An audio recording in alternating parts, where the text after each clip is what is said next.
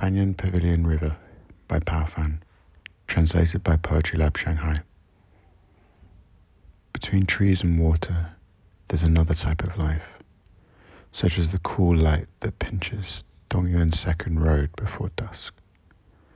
Waters are mud drunk, reeking of rotting fish as you near.